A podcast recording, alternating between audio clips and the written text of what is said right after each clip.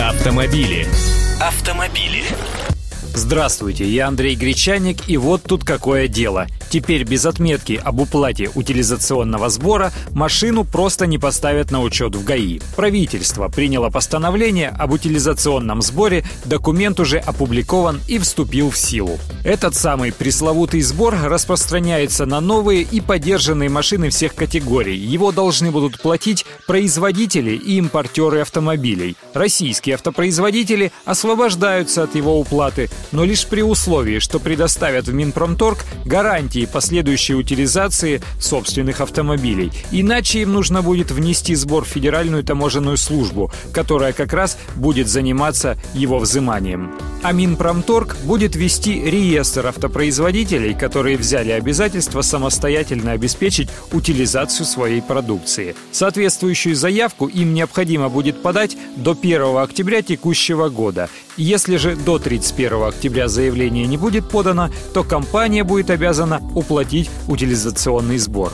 Автопроизводителей также обязали создавать пункты приема машин, подлежащих утилизации на территории каждого региона, поселения или городского округа с населением свыше 500 тысяч человек или на расстоянии 50 километров от них. Кто еще освобожден от уплаты утилизационного сбора? Освобождены автомобили, ввозимые с территории стран-участниц Таможенного союза, это Белоруссия и Казахстан, и оригинальные или отреставрированные машины возрастом от 30 лет, которые не предназначены для коммерческих или грузоперевозок, то есть раритеты, которые привозят для себя коллекционеры. Новый налог юридические и физические лица обязаны будут оплатить во время таможенного оформления автомобиля или в любом банке рассчитывать сумму сбора придется самостоятельно.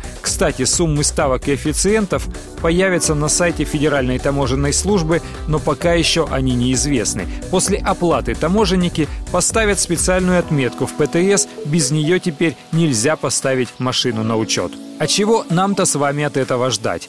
Подорожание автомобилей, ведь автозаводы и автосалоны – неблаготворительные организации и неизбежно заложат свои расходы, связанные с уплатой нового утилизационного сбора, в стоимость продаваемых автомобилей. И это будет не сотня рублей, а десятки тысяч. Стоит ли спрашивать, как вы к этому относитесь? Автомобили. Автомобили.